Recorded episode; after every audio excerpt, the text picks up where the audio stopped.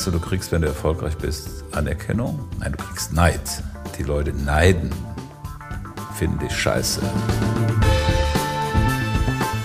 Die Sammlung, die ich damals gekauft habe für 25 Millionen, würde heute sicher 3 Milliarden wert sein. Die hätte ich behalten können.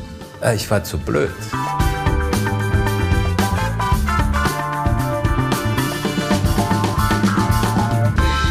Jetzt kommt. Ich habe aber nie diese Befriedigung empfunden.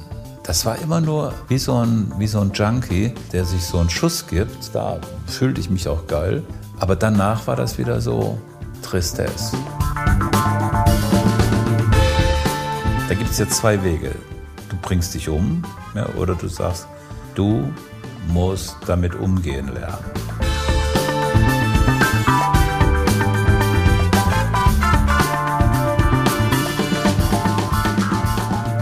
Hallo und herzlich willkommen zu einer neuen Folge von Eve, der Podcast. Ich war in Düsseldorf und dort zu Gast bei einem der ehemals bedeutendsten Kunsthändler der Welt, Helge Achenbach. Helge Achenbach vermittelte bzw. verkaufte ab den 1970er Jahren Werke von Künstlern wie unter anderem Gerd Richter, Keith Haring, Jackson Pollock und Andy Warhol und nannte einst den Bentley von Joseph Beuys sein eigen. Doch dann, es war im Juni 2014, wurde Achenbach festgenommen. Er stand in dringendem Tatverdacht, den Aldi-Ehren Berthold Albrecht beim Verkauf von Bildern und Oldtimern um 16 Millionen Euro betrogen zu haben. Am Ende des folgenden Gerichtsverfahrens wurde er zu einer Haftstrafe von sechs Jahren verurteilt. Ich habe mit Helge Achenbach über den Betrug, den er selbst den größten Fehler seines Lebens nennt, gesprochen und auch über seinen Versuch, sich auf seinem Künstlerhof in Kars bei Düsseldorf ein neues Leben aufzubauen. Es war ein sehr intensives, mitunter auch kontroverses Gespräch, in dem ich viel über die Kunstwelt gelernt habe. Hier das Gespräch. Hallo, Herr Eigenrauch. Seien Sie gegrüßt. Ja, wir sitzen nun hier in Karst. Sie haben sich hier was Schönes eingerichtet. Können Sie das gerade beschreiben, was im Moment Ihre Projekte betrifft? Ja, also ähm, ich bin ja seit drei Jahren äh, wieder frei und ähm, habe hier in der Nähe von Düsseldorf diesen Bauernhof gefunden, der einem befreundeten Unternehmer gehört. Ähm, dieser Bauernhof war damals, als ich äh, das Objekt bekommen habe, äh, war der frei, war, lag brach einige Jahre und ähm, ich hatte so die Vision für, für meine eigene Geschichte noch einmal etwas ganz Besonderes zu schaffen. Was ist das? Das ist ein, ein Kulturhof, den ich hier entwickle. Äh, hier leben Künstler aus Kriegs- und Krisengebieten, Künstler, die verfolgt wurden, Künstler, die um ihr Leben bangen mussten, die wir ähm, hier nach Karst eingeladen haben, damit sie Sicherheit bekommen, dass sie keine erpresserischen, brutalen ähm, Dinge mehr erleben müssen und die können hier arbeiten. Und wir haben gleichzeitig jüngere Künstler aus äh, der Region, aber auch aus äh, anderen westlichen Ländern, also freien Ländern, die hier arbeiten und quasi so eine Art Brücke bilden zwischen diesen Künstlern und äh, den Künstlern aus diesen totalitären Staaten. Und ähm, es, es ist für mich eine ganz besondere Geschichte, warum das Ganze entstanden ist. Ich war nämlich äh, in meiner schwärzesten Stunde des Lebens in Essen im Gefängnis, hatte eine unendliche Depression und fühlte mich wahnsinnig schlecht und ähm, habe dann auf einem klitzekleinen Fernsehgerät irgendwann in den Nachrichten gesehen, dass die Pussy Riot als Band verhaftet wurde äh, von Putins Leuten, dem russischen Staatspräsidenten. Und, ähm, und dann, dann habe ich so gedacht, mein Gott, ähm, wieso kommen die jetzt ins Gefängnis? Und das ist ja quasi das Gleiche, was dir widerfahren ist. Nur ich habe es selbst vermasselt und die haben, okay, ein Konzert in einer Kirche gegeben. Und gleichzeitig passierte das äh, in der Türkei, wo Erdogan eben eine Künstlerin verhaften ließ, als sie ein kurdisches, zerstörtes Dorf malte, was von türkischen äh, Militärs komplett zerstört wurde, wo Kinder, Frauen und äh, Menschen einfach zerstört und äh, verbombt wurden. Und ich habe dann gedacht, okay, auch hier möchte ich gerne helfen und habe dann dieser Künstlerin angeboten, dass sie zu uns kommt. Ähm, dann war das ganz spannend, dass ich mit dieser Grundidee meinem Wohnungsgeber Günter Wallraff das Ganze dann erklärt habe und äh, Günter Wallraff hat mich von der ersten Stunde an in diesem Projekt unterstützt und wir haben dann zum Beispiel von ihm und von seiner Stiftung Gelder bekommen, die wir äh, in die Türkei überweisen konnten, damit zum Beispiel ein, bei einem Prozess von Serra Dogan die Anwälte bezahlt wurden. Und Serra Dogan war eben diese kurdische Künstlerin, die im Gefängnis saß, die Erdogan ins Gefängnis gesteckt hat für über drei Jahre. Also, das Ganze hat einen sehr brutalen, harten Hintergrund, nämlich eben, dass, äh, wie wir ja eh spüren, auch aus den Medien spüren, an allen Ecken und Kanten in dieser Welt ähm, die nationalistischen Tendenzen, die brutalen Tendenzen von irgendwelchen äh, Diktatoren sich entwickeln. Und wir brauchen jetzt ja nur nach Amerika zu schauen, da sehen wir, wie brutal das Ganze ist. Da kämpft gerade ein schrecklicher Donald Trump, versucht äh, das Freiheitsgefühl Amerikas zu zerstören. Aber so ist es ein Zeichen. Und wenn man in die europäische Gemeinschaft schaut, brauchst du ja nur nach Ungarn zu sehen oder brauchst nach Polen zu sehen, in die Tschechei, überall passiert da etwas, was diesen Rechtsdruck bedeutet.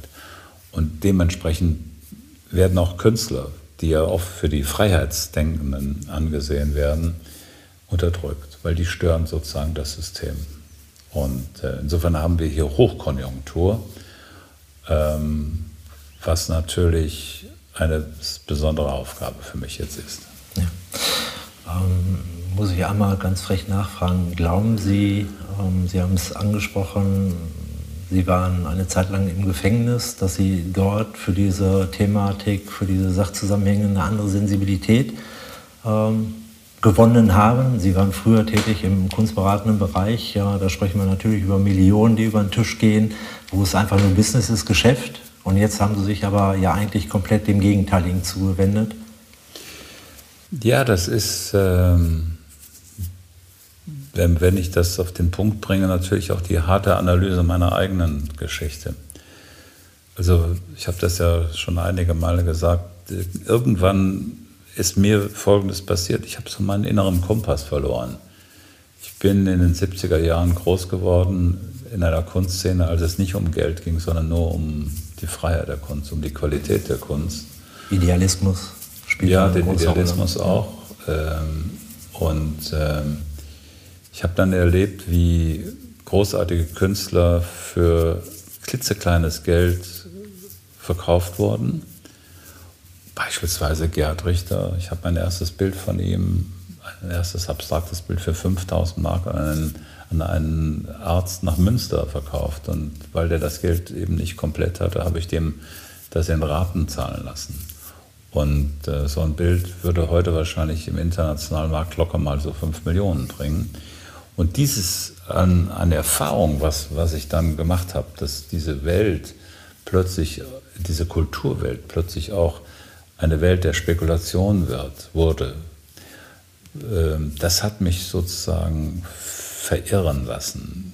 Und äh, ich muss zugeben auch, dass mich dann irgendwann diese Gier erwischt hat. Also ich habe mich dann auch letztendlich verführen lassen. Ich habe mich verführen lassen von dieser Sucht des Geldes. Und äh, im Gefängnis dann saß ich auf acht Quadratmeter, Toilette im Raum, Waschbecken, kleiner Schrank, kleiner Tisch, kleine kleine Fensterluke mit, mit Gittern und ich konnte auf so einen tristen Innenhof in Essen schauen. Eine üble Situation und Zeit genug, um nachzudenken. 24 Stunden am Tag nachzudenken. Und ich lag oft nachts auf dem Bett, auf dieser Pritsche und konnte nicht schlafen. Habe gedacht, was hast du nur gemacht? Und in diesem Zusammenhang wurde mir dann schon klar, dass dieser, ja, dieses, dieses unmoralische Verhalten, was ich ja dann selbst übernommen habe, eine permanente Begleiterscheinung meines Lebens war vorher und ich mich wirklich habe versauen lassen. So, wie gehe ich damit um? Und da war für mich dann klar, harte Analyse, brutale Analyse und radikale Ehrlichkeit. Die hat mich dann quasi überhaupt erstmal wieder normal denken lassen. Und äh, ich habe dann sehr viel Trost gefunden in, in Gesprächen, zum Beispiel mit meinem Pfarrer, dem evangelischen Pfarrer Michael Lucker aus dem Gefängnis in Essen, aber auch einer Psychologin. Dann habe ich eine Malerin kennengelernt, die dort Kunstunterricht machte, die Anne Berlitz. Und äh, ich habe in vielen sympathischen Gesprächen auch mit Beamten dann einfach kapiert, um was es eigentlich im Leben gehen muss. Das war für mich ein wichtiger Schritt. Und da plötzlich tauchte dann äh, beispielsweise Sarah Dogan im Fernsehen aus, auf oder eben Pussy Riot als Band. Und da habe ich dann gemerkt, denen geht es noch viel beschissener als mir, weil deren Schritt ins Gefängnis war ja sozusagen in einer Willkür von oben nach unten durchgeführt und da ging es wirklich nur um die Freiheit der Kunst, die zu schützen war. Und ich habe ja aus ganz normal egoistischen, materialistischen Gründen gehandelt und da habe ich gedacht, so, das ist dir zu Recht passiert das durftest du nicht machen. Und bei denen muss man einfach Schutz geben und muss helfen. Und da ich ja ein Bedürfnis nach Versöhnung habe, auch gesellschaftliche Versöhnung, habe ich gedacht, vielleicht kann ich da an dieser Stelle arbeiten. Und heute tut mir das sehr gut. Dass Sie überhaupt ins Gefängnis gekommen sind, basiert darauf, dass Sie damals für Berthold Albrecht Arbeiten erworben haben und aus welchem Grund auch immer, sie haben, wie ich gelesen habe, selbst dafür keine Erklärung, eine Marge als Provision von 5% akzeptiert, was ich vorher noch nie gehört hatte, also vollkommen unüblich ist. Korrigieren Sie mich bitte, normalerweise sprechen wir da über 15 bis 30 Prozent, was ein Standard ist. Ja klar, also, also auf jeden ich, Fall deutlich mehr. Klar, wenn ich heute, wenn ich heute das alles nochmal, äh, jetzt auch nochmal mit dem großen Abstand, auch mit der mit dem großen auch Verständnis äh, für diese Situation, die ich dann eben erlebt habe, also auch die Strafe. Wenn ich das alles nochmal betrachte, muss ich sagen, ich war eine feige Socke. Ich wollte nämlich mit den großen Kerlen zusammen sein. Das heißt also, ich war natürlich fasziniert von dem Namen Albrecht, der ja für besonderen Reichtum und besondere Disziplin stand und habe mich natürlich irre gefreut, dass plötzlich dieser Berthold Albrecht mir die Frage stellte, kannst du für mich was tun? Ich würde gerne was machen. Und äh, der passte so richtig in mein Portfolio des Erfolges. Das war dann so die Krönung, dachte ich. Ich wollte sagen, wenn ich einmal kurz unterbrechen darf, Sie haben von sich selber ja auch gesagt, dass Sie so einen latenten Narzissmus haben. Ja, ja, das ja, passt klar. dann ja dazu, wenn man nach Anerkennung sucht und ja, wirklich im großen Business spielt, gerade ja, noch bei solch einer Person, die ja sehr geheimnisumwoben ist, in Anführungszeichen, also sprich zurückgezogen gelebt hat eigentlich, oder das Leben verbracht hat. Ja, und, und, ähm, und jetzt passiert Folgendes, jetzt diskutiert man dann über ein Budget, also das war in dem Falle, haben wir erstmal über 60 Millionen Kunstbudget gesprochen für, für Kunst und dann kam dann von ihm so der Gedanke, naja, was brauchst du denn dafür? Und dann habe ich gesagt, ich würde gerne eine ganz ordentliche, normale Provision nehmen. Und dann kam aber von ihm so der Punkt, naja, also 5 Prozent, das ist so das, was wir unseren Lieferanten auch zulassen. Ich habe davon gelesen. Und, äh, und ich wusste in der Sekunde schon, das geht nicht. Weil wir kalkulieren normalerweise mit 15, 20 Prozent und wir haben auch Kosten in diesen 5 Prozent waren dann zum Beispiel 1,6 Prozent die wir abführen mussten an die Versorgungsgesellschaft Bildkunst. Also insofern wären dann nur noch 3,4 Prozent übergeblieben und ich ahnte, dass das knapp wird und habe dann mir nur gesagt, okay, ich will den aber nicht verlieren. Ich hätte ja nur Nein sagen müssen. Ist auch so ein Punkt. Damals war ich noch nicht in der Lage, Nein zu sagen. Ich habe immer gedacht, wenn man Nein sagt, verliert man den Respekt beim Menschen, man verliert Freunde. Die sind enttäuscht. Nein, ich hätte Nein sagen müssen, hätte sagen müssen, mach selbst. Ich würde sagen, wenn ich einmal unterbrechen darf, dabei, was ich dabei nicht verstehe, und das habe ich auch bei dem, was ich gelesen habe, nicht verstehe, Sie waren ja nicht irgendjemand. Ne, Sie waren ja eine Größe auch zu, der zu dem Zeitpunkt. Ja, aber das und ist ja ein Narzisst, der, sagen wir mal, ein Mensch, der narzisstisch geprägt ist, der aus einer Kindheit kommt, wo er oft Kälte und Unsicherheit erlebt hat, der ist zwar dann möglicherweise auf dem Wege des, des sich Selbstbeweisens auch erfolgreich, aber im Stillen, im Inneren ist man unsicher. Und diese Unsicherheit und auch dieses Gefühl, äh, es nicht wert zu sein, hatte ich immer. Ich habe das natürlich komplett überspielt. Ich bin halt auch ein genialer Schauspieler immer gewesen. Ähm, Entschuldigung, wenn ich schmunzeln muss. Aber, aber das ist natürlich auch eine große Qualität, die Sie damals. Ja, natürlich, ne? aber das ist ja genau der Punkt. Und, und, ähm, und man baut sich dann zu die Welt. Ja. Man baut sich die Welt und dieses, dieses Gebäude ist aber sehr, das ist so wie bei Donald Trump heute.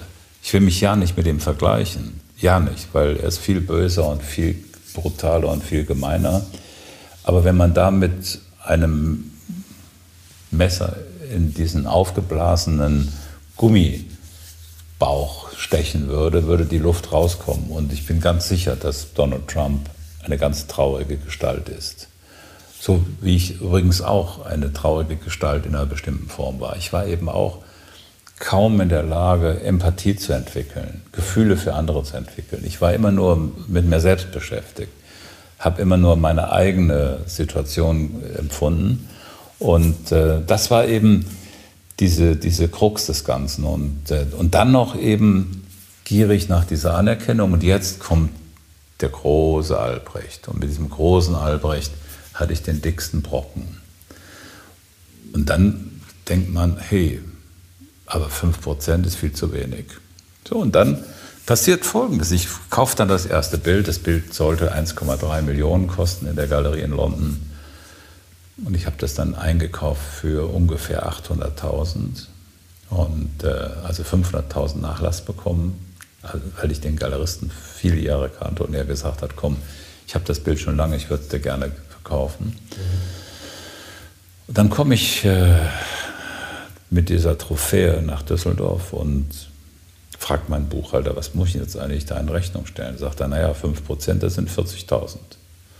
Und bei dem Gedanken 800 zu 40.000 waren das zu einem Verkaufspreis von 1,3 Millionen, habe ich gedacht, darf doch nicht wahr sein.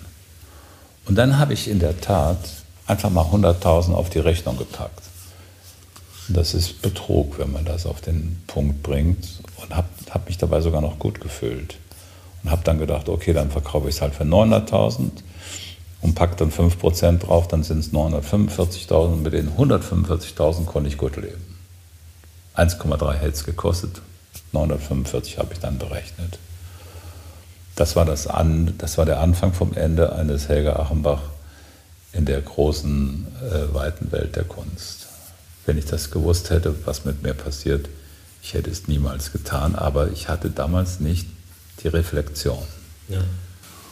Das ist ja immer das alte Thema. In der Nachbetrachtung hat man ja viele Punkte, wo man denkt, Mensch, hätte ich das mal gewusst, hätte ich ja ne, die Auswirkungen abschätzen können, Absolut. hätte ich es anders gemacht. Absolut. Aber das Schöne ist ja, finde ich zumindest für mich persönlich, dass man überhaupt die Gabe hat, das so zu betrachten.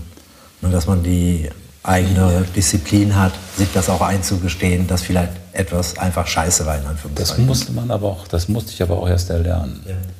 Also mir hat der, ich habe jetzt vor ein paar Tagen noch mit meinem Pfarrer aus dem Knast, mit dem ich eine Freundschaft in der Zwischenzeit pflege, gesprochen über die ersten Wochen und äh, meine, meiner Verhaftung damals. Und er sagt, damals am Anfang hast du noch gedacht, naja, ich komme hier ganz schnell wieder raus. Ich habe eigentlich nichts gemacht. Und dieses Ich habe ja nichts gemacht war so manifestiert bei mir. Ne? Ich, ich, fühlte mich ja auch eigentlich gar nicht ähm, als, als, als Krimineller, als, als, als Verbrecher, sondern ich dachte, das war so eine Art, äh, naja, Notfall. Ne? Und äh, es war krumm und es war Betrug und das ist das Brutale. Und ähm, im, im, Nachhinein ist das eben wichtig, dass man sich selbst klar macht, dass so etwas nicht geht und diese Radikalität an Ehrlichkeit entwickelt. Und äh, heute habe ich die.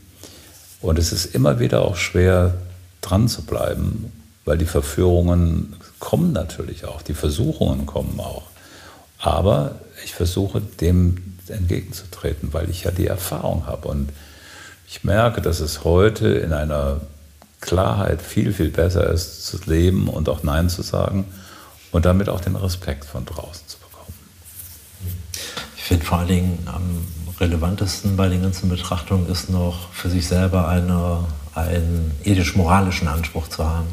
Ne, Sie haben es eben, oder wir haben darüber gesprochen, ähm, rein formal, ich sage jetzt, was ich selber persönlich denke, rein formal, rein rechtlich ist es natürlich richtig, dass man sowas nicht macht.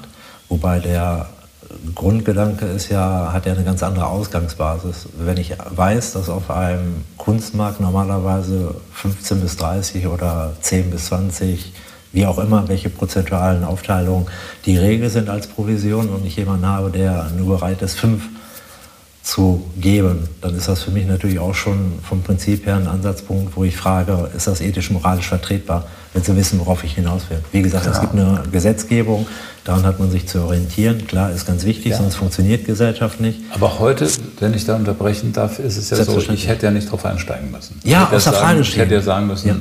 Bertolt Albrecht, Arschlecken. Ja, klar. Ich mach's nicht. Ja, klar.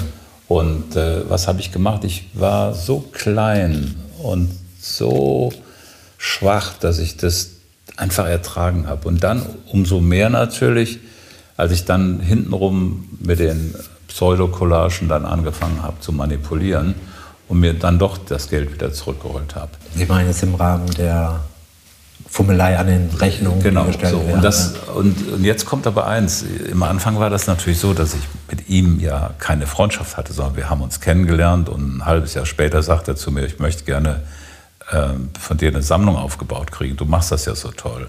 Und begleite das noch mit dem Hinweis, die Banken bescheißen eh alle und bei denen habe ich eh kein gutes Gefühl, also bin ich ja bei dir viel besser aufgehoben.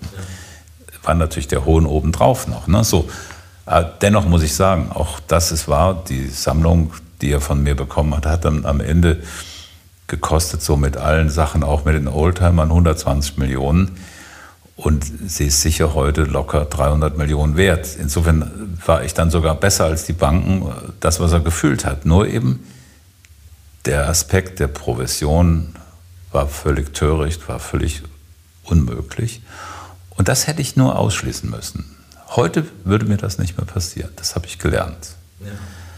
Aber damals war ich nicht stark genug. So, und nur wegen dieses einen Themas bin ich quasi dann in, ja, in diese riesige Krise gekommen, kam, kam ins Gefängnis und habe alles verloren, radikal alles verloren. Ich habe damals eigentlich einen wirtschaftlich, gesellschaftlichen Tod erlebt. Das ist das, was man mit Corona so als Lock, Lock wie heißt das, Lockout oder Lock, Lockdown, Lockdown oder Lockdown, Lockdown, Lockdown äh, jetzt im, im Frühjahr erleben konnte, das habe ich ja erlebt im Gefängnis. Und ich war plötzlich abgeschottet gegen die Welt draußen und ich habe nicht mitgekriegt, was alles passierte. Und meiner Familie ging es brutal schlecht, meinen Kindern ging es schlecht, äh, meine Firmen wurden abgewickelt, brutalst zerstört und zerschlagen. Und äh, das ist dann schon irre, wenn man dann mitkriegt, wie das System auch zurückschlagen kann. Ne? Aber jetzt kommt's. Ich bin dem Ganzen gegenüber heute dankbar, weil es hat mich zurückgeholt in eine Welt von Helge, die ich aus den 70er Jahren kannte, nämlich die Welt jenseits des Materialismus, die Welt jenseits von Schickimicki. Ich war nämlich ein Junge, der Sozialpädagogik studiert hat.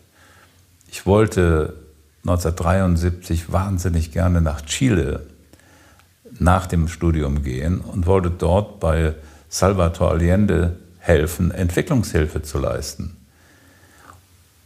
Nur dass Pinochet ihn dann gestürzt hat, ihn umgebracht hat und das System der Rechten, der Nationalisten in Chile dann eben die erste freie, sozialistisch gewählte Demokratie in der Welt zerstört hat. Das war eben der große Wahnsinn und deswegen kam ich nicht nach Chile. Und dann habe hab ich mich um Kunst gekümmert und habe dieses Gefühl von Freiheit durch die Kunst erlebt, auch die Kraft von Kunst erlebt, auch die Gespräche mit den Künstlern, die mich dann in einer Form auch getröstet haben über meine eigentlichen Ziele. Und, äh, und das war eben eine völlig andere Zeit. Und da bin ich heute wieder angekommen. Also das Interessante ist, dass ich quasi heute auf diesem Hof hier mich wieder so fühle, wie ich mich damals gefühlt habe. Ich habe damals ja auf einem, in einem Haus gewohnt mit neun Studenten, fast wie eine Kommune. Äh, es war eine herrliche Zeit. Und ich habe es hier wiederum so, dass hier Künstler leben, Künstler arbeiten und wir eine gemeinsame Qualität pflegen, auch eine gemeinsame Kraft miteinander entwickeln für alles an, an wichtigen Schritten, die für diese Künstler auch bedeutungsvoll sind. Und äh, wir fahren Volkswagen-Busse und äh, wir haben, ich habe kein eigenes Auto, ich habe sie heute abgeholt in einem Fahrzeug, was einer Künstlerin gehört, die wiederum das bekommen hat von einem Sammler. Also insofern ist das alles eine sehr entmaterialisierte Welt, aber die ist wunderbar.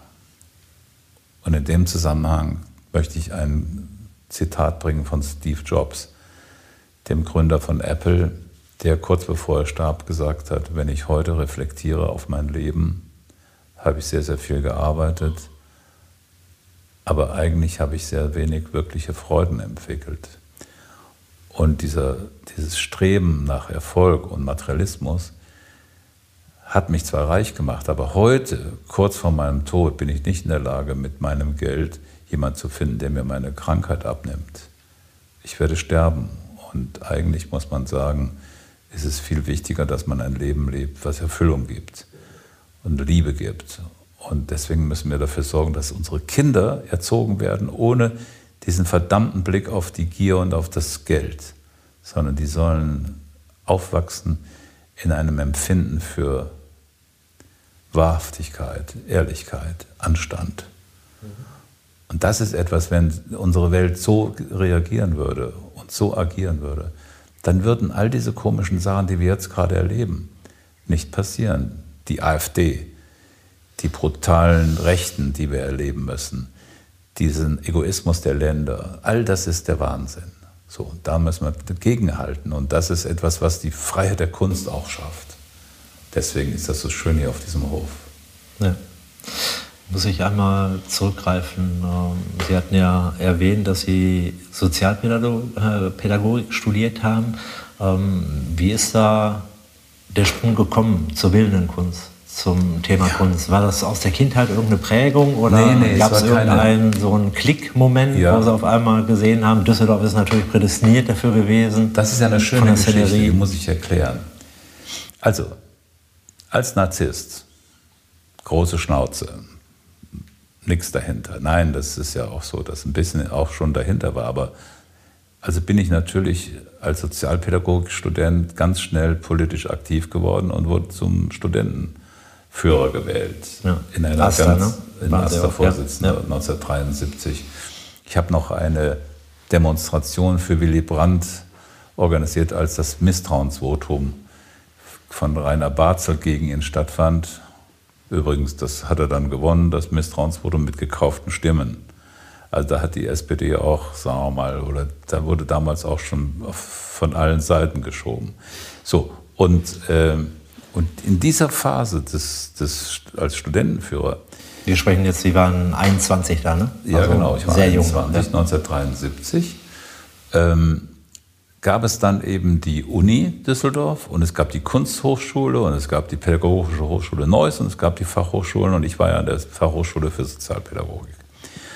Aber wir hatten ein Gesamtstudentenparlament und ab und zu haben wir an der Akademie in Düsseldorf getagt, der Kunstakademie. Und da lernte ich dann so die ersten Künstler kennen, Studenten. Und ganz ehrlich war es so, dass die mir sehr gefielen, auch mit ihrem freien Geist und auch mit ihrer Art des Bohem-Lebens. Also fand ich die eigentlich ganz spannend. Das exaltiert auch. Ne? Ja, aber auch so diese freche Schnauze und das Unkonventionelle. Also das hat mir dann schon sehr gefallen. Und äh, diese Nähe dann zur Kunst konnte ich dann erst erleben mit, mit dem Besuch auch an der Akademie in den, in den verschiedenen Klassen. Und ich habe es irgendwie, ich habe so komischerweise dann auch ein bestimmtes Gehen in mir gespürt des Verkaufens. Also das hat mir Spaß gemacht. Ich war ja ein armer Kerl, hatte ja keine Kohle und musste mein Studium finanzieren, arbeitete bei der Deutschen Post äh, in, der, in der Telefonvermittlung in Düsseldorf und als Student ne? und habe damit mein Studium so quasi mitfinanziert. Und das Kaufen und Verkaufen von Kunst war für mich so ein phänomenales Thema. Und ich habe das ja erlebt schon als Kind. Da gibt es ja die Geschichte, noch in Siegen aufgewachsen. Übrigens, Siegen, lieber Yves Eigner auch, wir hatten einen tollen Fußballspieler, Gerd Neuser. Oh, Habe ich noch nie gehört. Der bei Schalke Gerd gespielt Neuser? hat. Ja, nee, war ein toller gehört. Stürmer. Okay. Mann. Aber auch andere. Nee, auf jeden Fall, ähm, ich bin in Siegen aufgewachsen und es gab ein Erlebnis, das ist unglaublich. Ich besuche einen Klassenkameraden, der zeigt mir beim Besuch in dem Haus der Familie im Raum des Vaters, im Arbeitsraum des Vaters, so einen Haufen von Heftchen aus Schweden mit nackten Mädels. Das war, muss gewesen sein. Ich war, das war 64 schon und ich war völlig fasziniert, hatte niemals ein nacktes Mädchen gesehen und da waren sie nackt. Wirklich ja. wundervoll. Und dann habe ich den Klassenkameraden gefragt, meinst du, ich könnte mal ein paar von diesen Heftchen haben? Sagte, nein, nein, mein Vater kontrolliert die. Dann habe ich gesagt, kann ich eine Rasierklinge mal haben von dir? Dann hat er mir eine Rasierklinge gegeben und dann habe ich mit ihm ganz geschwind so 15, 20 Seiten rausgetrennt aus diesen Heftchen unmerklich für den Vater fast. Okay. Hätte ich eigentlich angenommen, dass eher das ganze Heft, wenn es weg wäre, unauffälliger wäre als rausgetrennte so, dann bin ich, ich bin gespannt. Und dann bin ich mit, diesen, mit dieser Beute nach Hause und habe sie in den Dirke Weltatlas gelegt. Kennt ihr auch noch? Ja. Den kennen wir alle. Ja. Und am nächsten Morgen stand ich auf dem Schulhof und sagte zu meinen Klassenkameraden, wenn ihr wollt, ich habe was hier Besonderes zum Schauen. Ja. Dann habe ich die gucken lassen und plötzlich standen so 10, 12 Jungs in der, in der Reihe und dann habe ich für jedes Gucken einen Groschen genommen. Und dann kamen aber die ersten und sagten, können wir auch so ein Foto haben? Habe ich dann natürlich gesagt, klar, schwarz-weiß kostete das 50 Pfennig und in Farbe eine Mark. Und so habe ich den ersten Kunsthandel aufgebaut und merkte, dass das Motiv entscheidend ist für die Begierde. Und dann wusste ich natürlich auch, dass da eine Magie drin steckt. So, das war, das, war mein, das war mein erster Handel. Ja. Und der wurde aber dann ungefähr nach drei Wochen durch äh, Verrat unterbrochen. Da stand dann irgendwann der, der Schuldirektor bei uns in der Klasse und sagte, ich möchte gerne Helge Achenbach sprechen. Dann schaut er zu mir rüber und ich saß in der letzten Reihe, hinten links am Fenster bring deine Tasche und deinen Dirke Welterlass mit. Und bei dem Wort Dirke Welterlass wusste ich, was die Stunde geschlagen sollte. Jetzt war aber der große Glücksfall, an dem Tag hatten wir Sport. Und weil wir Sport hatten, hatte ich den Dirke Weltatlas zu Hause gelassen. Und dann habe ich gesagt, ich habe keinen Weltatlas. Und dann kam er an meinen Tisch, schaute, suchte, ging in den Klassenschrank, öffnete alles. Es gab keinen Atlas. Und dann hat er mir trotzdem einen Verweis gegeben und einen Brief nach Hause geschickt, der mir dann eine riesige Backpfeife und ich glaube 14 Tage Stubenarrest bescherte. Aber die Erfahrung, dass das Image für Menschen eine ganz besondere Qualität bedeutet und auch eine Begierde schafft, habe ich damals gelernt. Ja. sagen, darauf basiert ja eigentlich der ganze Kapitalismus auch. Ne? Etwas genau. zu verkaufen, unabhängig vom eigentlichen Wert. Genau. Also kann ich mich ja gut beziehen, weil ich auch mal jemanden kennengelernt habe aus dem renommierten Unternehmensbereich, ja, Geschäftsführung, ähm, der mir eigentlich sehr deutlich verklickert hat, indem er einfach beschrieben hat, wie es funktioniert. Ähm, dass er ein Produkt X hätte, äh, Produktionsherstellungskosten inklusive Personalkosten in Asien irgendwo produziert, 5 Euro, wird verkauft für 180 Euro. Da weiß man Bescheid. Genau. Ja, und das wollte ich jetzt sagen. Das war dann der, für mich der Schlüssel dieser Bedürfti des Bedürfnisses, mit Kunst auch zu handeln. Und, und ich habe dann so die ersten Bilder den Studenten, für die Studenten verkauft. Und dann irgendwann sagte einer von den Studenten, Mensch, mach doch einfach eine Galerie auf. Und dann habe ich 73, nachdem eben meine Chile-Geschichte nicht funktionierte, ich konnte nicht mehr nach Chile gehen, habe ich gesagt, dann mache ich jetzt eine Galerie als Seelentröster. Ja. Und habe dann durch Zufall eigentlich ähm, in Düsseldorf in der Nähe des Bahnhofs auf der Bismarckstraße eine kleine Galerie machen können. Habe dort die erste Ausstellung gemacht. Die erste Ausstellung war auch sehr erfolgreich. Da war ich sehr dankbar. Da gab es einen Galeristen, Dietmar Lörl, der mich unterstützt hat mit Arbeiten, die ich bekommen habe von Pine, Otto Pine, Heinz Mack und Günter Oecker.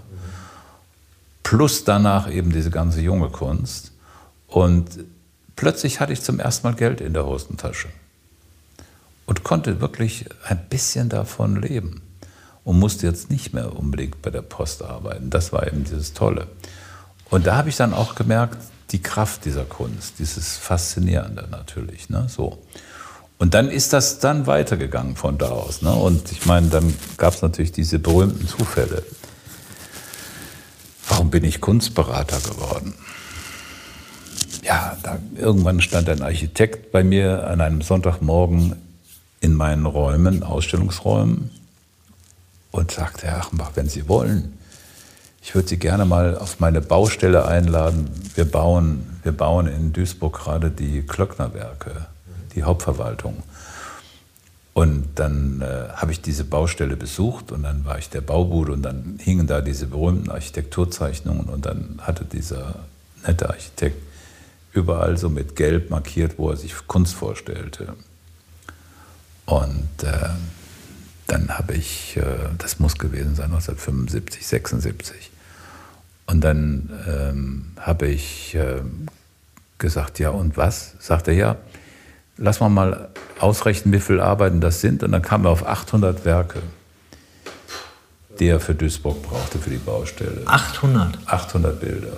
Und dann okay. habe ich gesagt, und das darf ich liefern. Ja, sagt er, da müssen Sie mal sich ein Konzept einfallen lassen und dann stellen Sie mir das mal vor und vielleicht kann ich das ja dann unserem Vorstandsvorsitzenden, der hieß damals Dr. Gino von den Klöcknerwerken, vorstellen und ja, und dann rief er mich irgendwann an und sagt, Sie haben jetzt am Montag um 11 Uhr einen Termin, da kommt der Professor Dr. Gino und möchte das Konzept von Ihnen kennenlernen.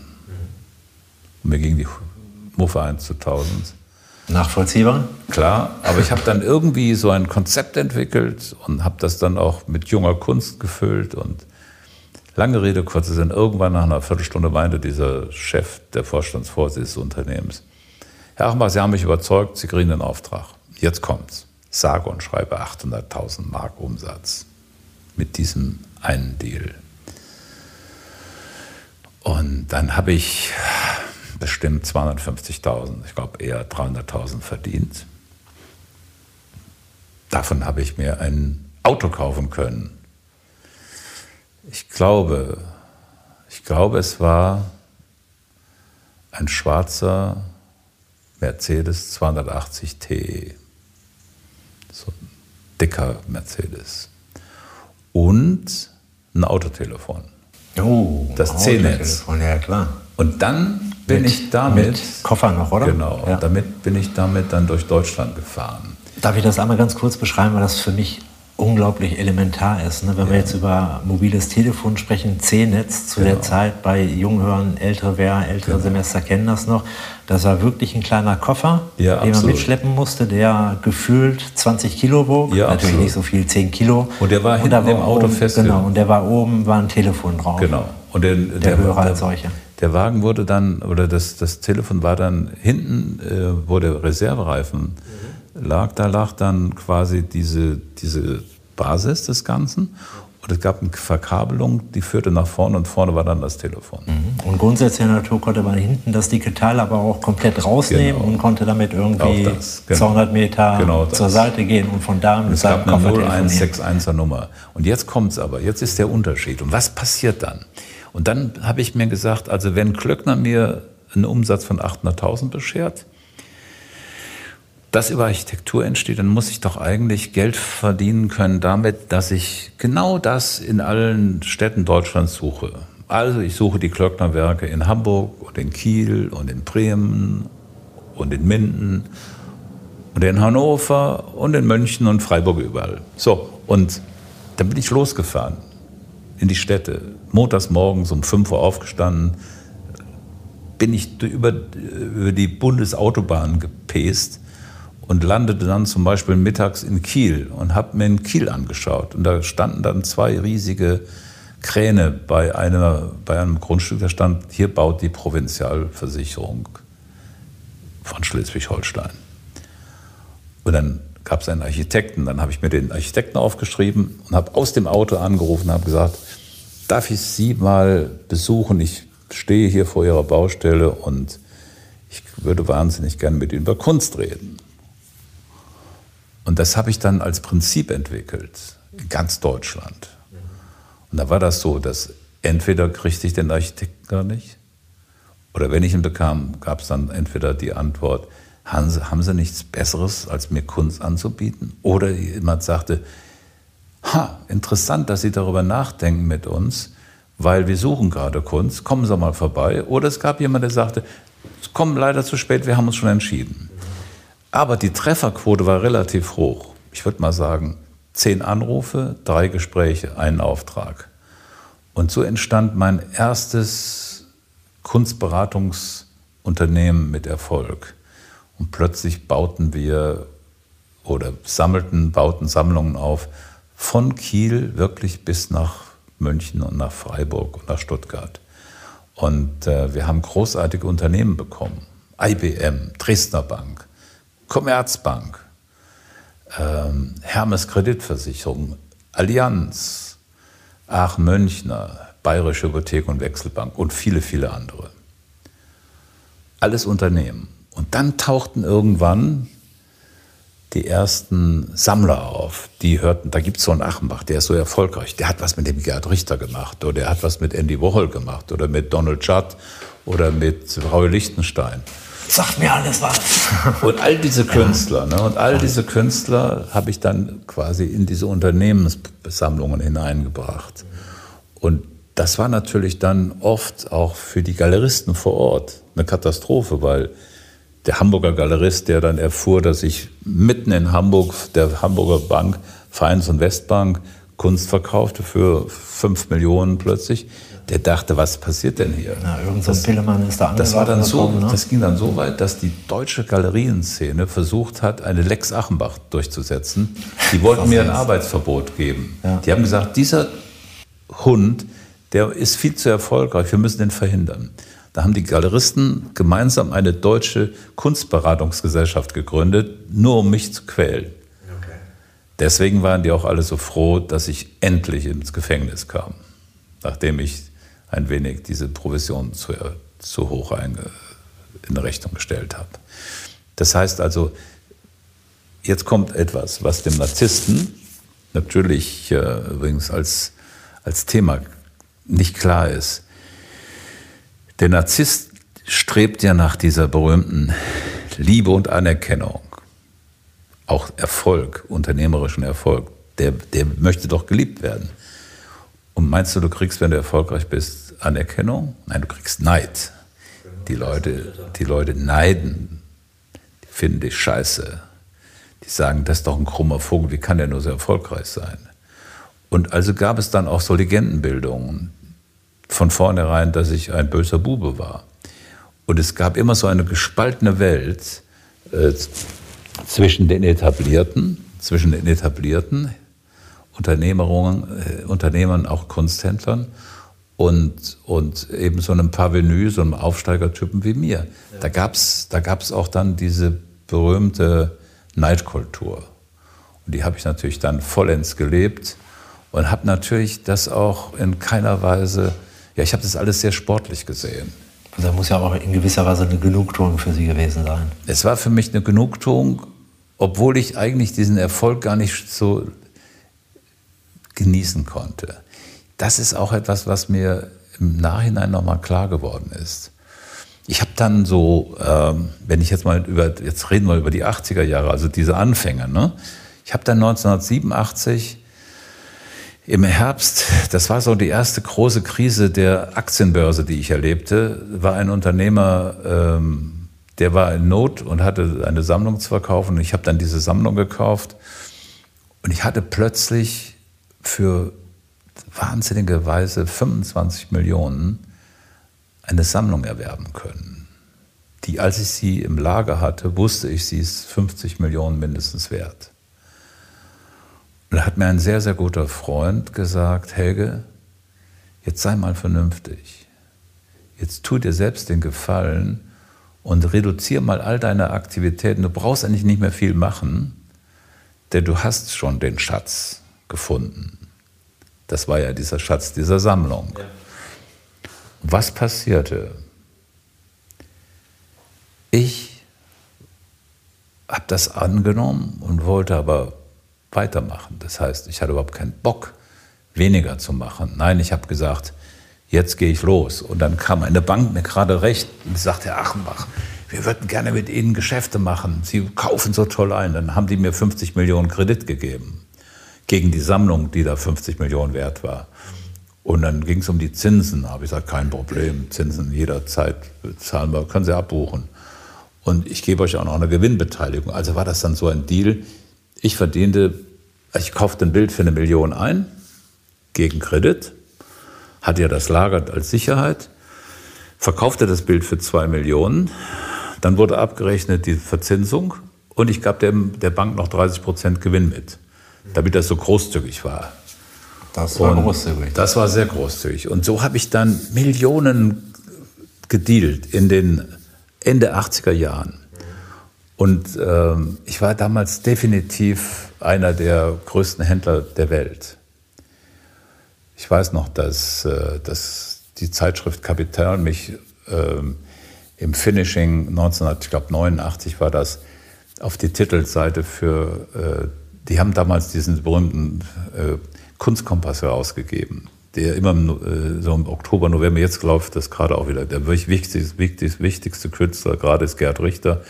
Das macht die Frau Bongartz, früher machte das Herr Bongartz, äh, ihr Mann. Und, und in diesem Rahmen äh, machten die das mit dem Kunstkapital Kompass vom, also vom Kapital. Ja. Und äh, ja, und da wollten sie mich auf den Titel nehmen, so als der großen Helge, äh, als großen Händler.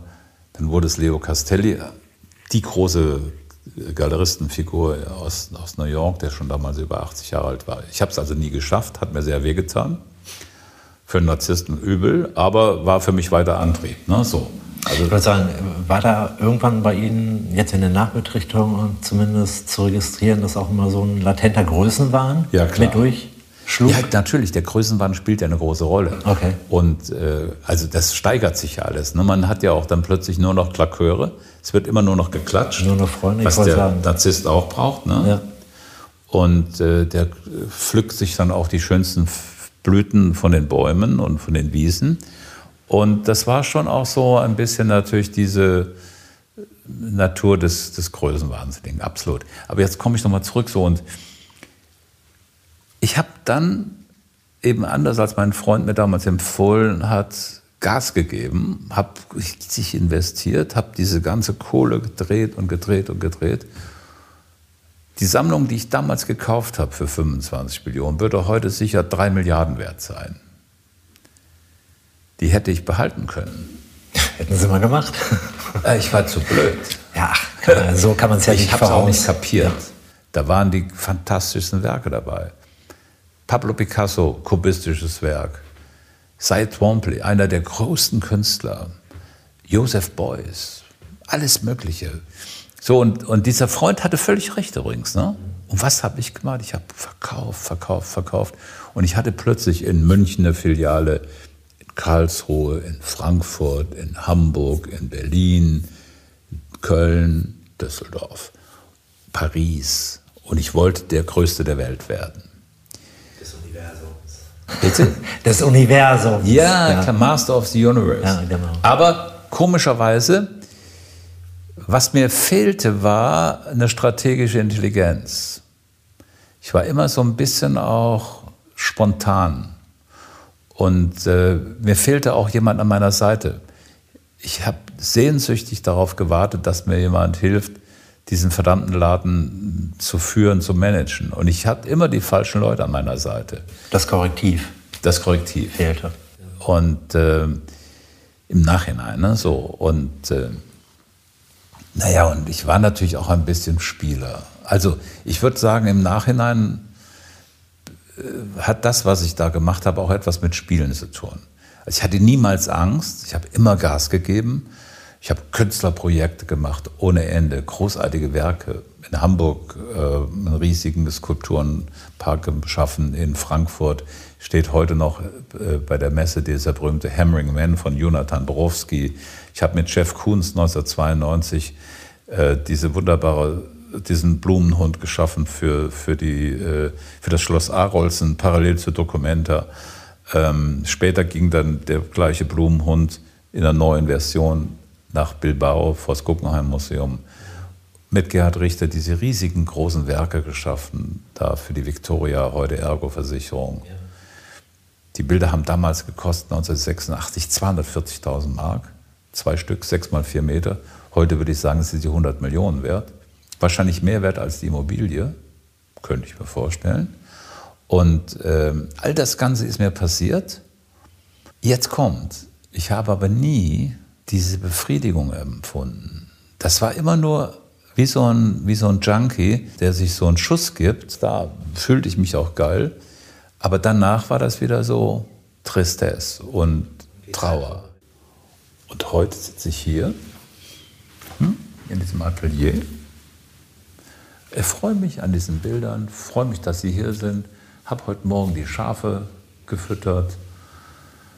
Fahre sie jetzt gleich wahrscheinlich, entweder ich selbst oder irgendjemand fährt sie wieder zurück zum Bahnhof. Wir haben ein schönes, einen schönen Tag verbracht und eigentlich geht es mir heute besser als früher. Wobei, wobei, da ist die große auch. Frage, ja, da ist die große Frage.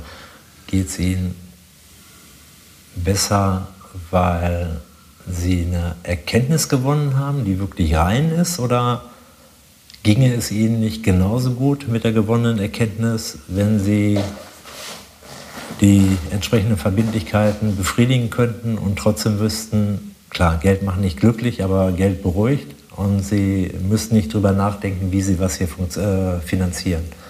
Nee, es geht nicht darum. Es geht um was anderes. Es geht darum, dass ich aus diesem Karussell raus bin. Ich glaube, dass ähm,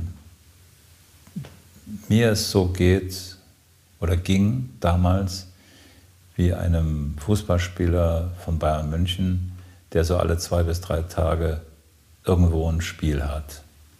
Das heißt, du bist ja zermürbt, du wirst ja zermürbt. Das ist ja schon nicht zu unterschätzen, wenn du ständig irgendwo unterwegs bist. Ne? Und du hast immer wieder diese Highlights, hier ein Highlight, da das nächste Highlight immer und so und so weiter. Und du bist ja so getrieben, du wirst ja, du kommst ja kaum noch zur Reflexion. Und ich glaube, dass das ein, ein, für mich ein, ein Riesenthema war.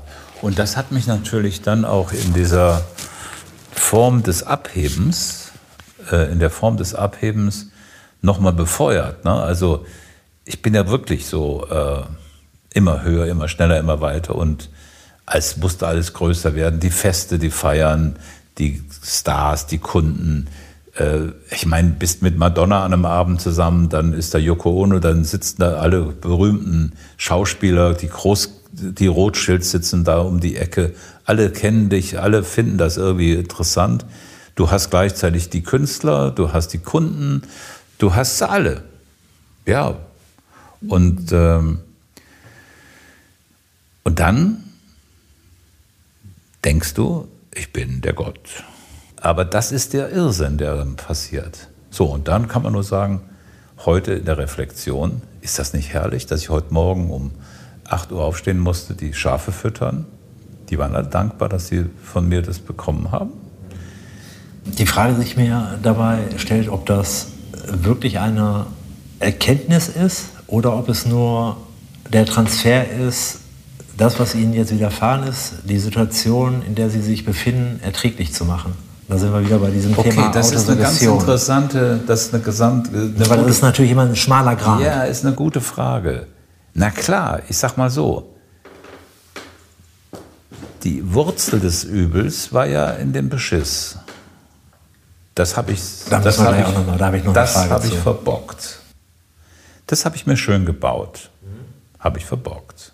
Feigheit war das. Fehlende Moral. Bums.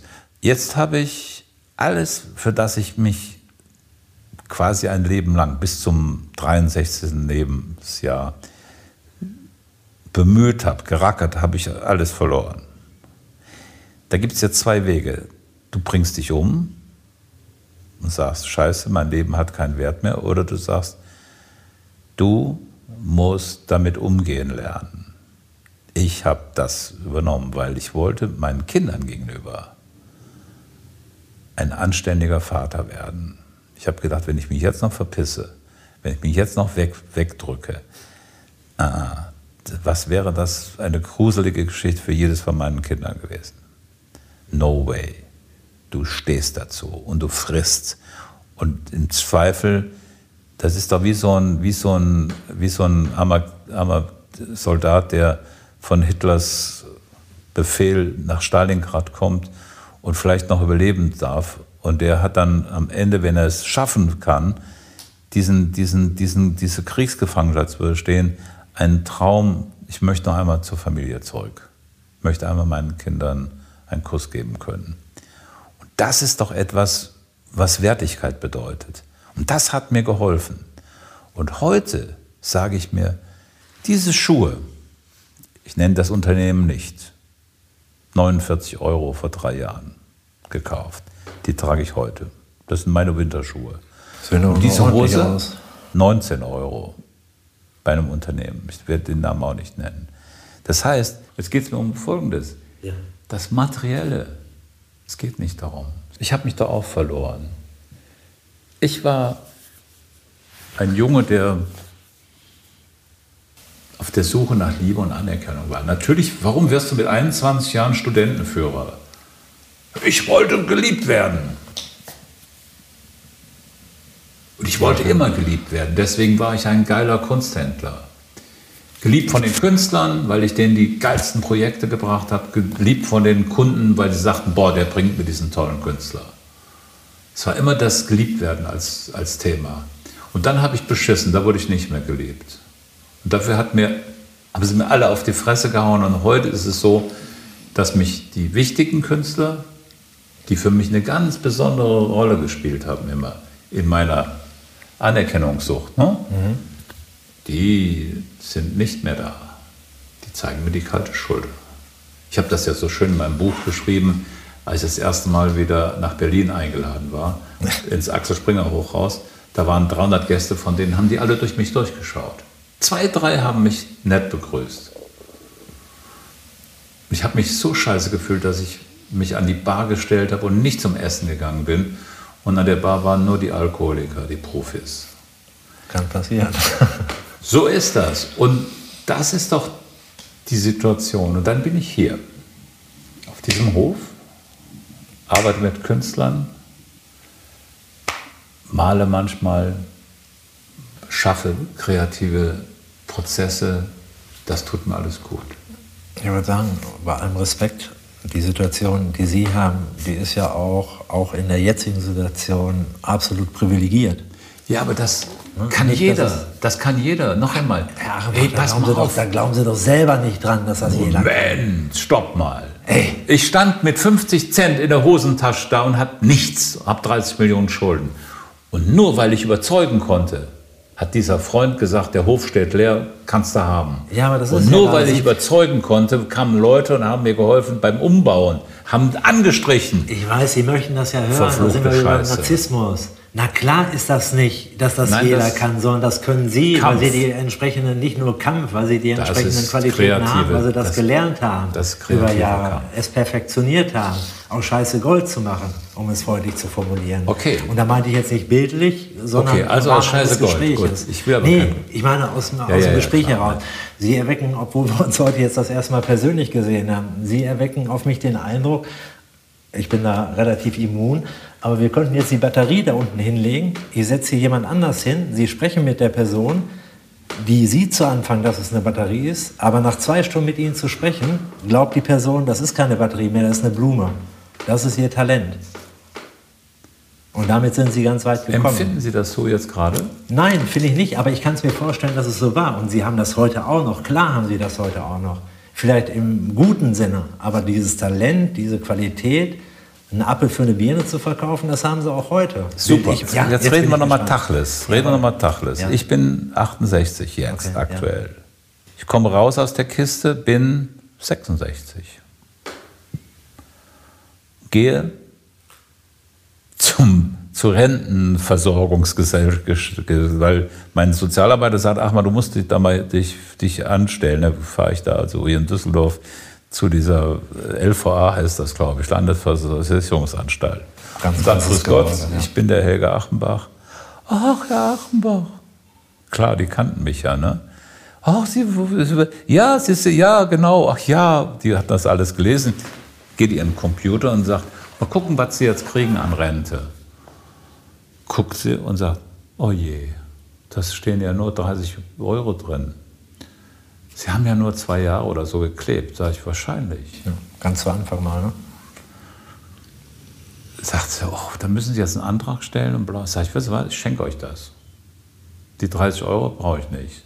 Tut die, gibt die irgendjemand anderes, der sie braucht. Das können Sie nicht machen. Ich habe gesagt, ich will es nicht haben. Herzlichen Dank, tschüss. Ich muss jetzt was erzählen, Herr Eickauert. Ja, als ich den Verein initiiert habe, ich bin ja nicht Mitglied des Vereins, ich habe bewusst gesagt, ich möchte es nicht selbst, ich möchte nicht, ich arbeite hier ehrenamtlich, hm, grundsätzlich, kriege kein Gehalt von diesem Verein und sammle Spenden für diesen Verein. Das kann ich wunderbar. Mhm. Und hier arbeiten fast ausschließlich nur Menschen ehrenamtlich morgens, montags morgens kommen so zwei ehrenamtliche Herren. Der eine ist 62, der andere ist 77. Richtig geile Typen. Die arbeiten hier, weil es ihnen Spaß macht. Und der eine kriegt noch 450 Euro, weil er es braucht. Ne? So. Und wir haben hier so eine Solidarität. Und diese Solidarität tut mir so gut. Und das ist so diese alte Schule aus den 70er Jahren wo ich mir immer gedacht habe, dafür gehe ich nach Chile. Ich bin also quasi, ich komme wieder zurück zu den Ursprüngen. Das ist das Schöne. Ich praktiziere meinen Sozialismus. Was natürlich auch völlig irre ist.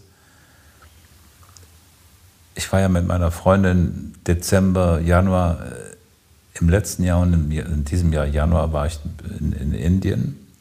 Und irgendwann kriege ich ja privilegiert. Genau, genau. Ja, ja, klar. Ja, ne, selbstverständlich, ja. klar. Das war übrigens eine gute Reise und das war eine Stellungsreise. Ja. Dieses, und dann kriege ich doch wahrhaftig von der CDU Karst eine Einladung für den Neujahrsempfang, die Festrede zu halten. Vom Saulus zum Paulus. Okay. Da runzelt doch jemand die Stirn, sehe ich gerade. Nee, das, das Gute ist Daraufhin bei mir... habe ich dann gedacht, mache ich das oder mache ich das nicht? Und ich habe gesagt, da gehe ich hin. Und jetzt passiert Folgendes. Dann habe ich das mit Günter Wallraff vorher besprochen. Ich habe gesagt, Günther, was sagst du denn dazu? Und sagt er, ist doch fantastisch. dann sag denen mal erstens einen schönen Gruß von mir. Wenn Sie irgendwann die Frau Merkel nicht mehr haben, werden Sie sich wundern. Da werden Sie ganz schön traurig sein, weil diese Frau ist die einzige Aufrechte da in dem Verein mit großartiger Leistung, historischer Leistung.